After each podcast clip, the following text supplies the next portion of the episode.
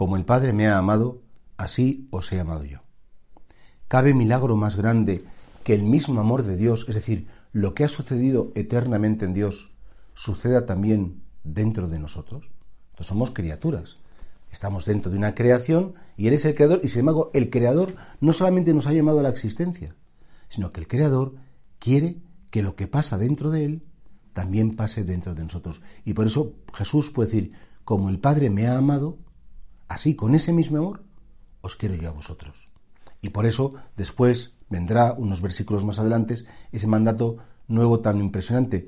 Os doy un mandato nuevo, que os améis como yo os he amado. Y Cristo nos ha amado como nos ama el Padre.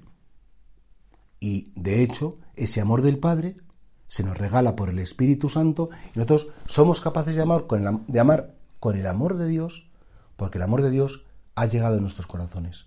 Llegó en el bautismo, llega con los sacramentos y sobre todo cuando lo suplicas, pues entonces llena tu corazón. Entonces fijaos qué bonito sería como decirle a Jesús, Señor, ya no me conformo con amar con un amor humano, quiero amar también con un amor divino. Es más, comparado con tu amor, el mío vale muy poco y por tanto, ojalá que sucediera en mí que tu amor sea el protagonista. Señor, que más que yo ame con tu amor, que tú ames con tu amor dentro de mí. Que yo sea como ese transmisor de tu amor.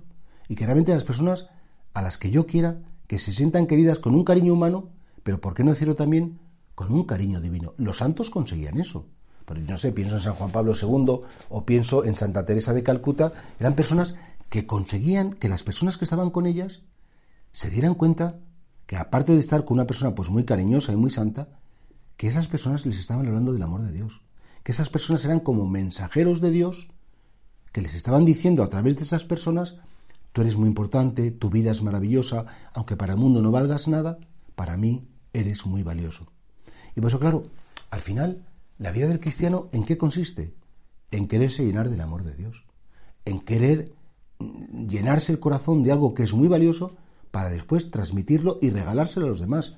Y esto no es para los místicos, esto es a lo mejor para un estudiante en la universidad, es para, para un, trabajador, es para una ama de casa, es para una madre de familia, para una persona que está enferma o que está separada. esto es para todos. El objetivo de nuestra vida es llenarnos del Espíritu Santo. Y llenos del Espíritu Santo, regalar ese amor a todos.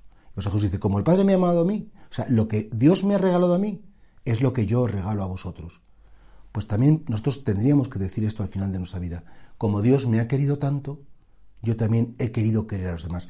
El que no tiene una experiencia verdadera del amor de Dios, es muy difícil que después sepa amar con sinceridad y con limpieza de corazón a los demás.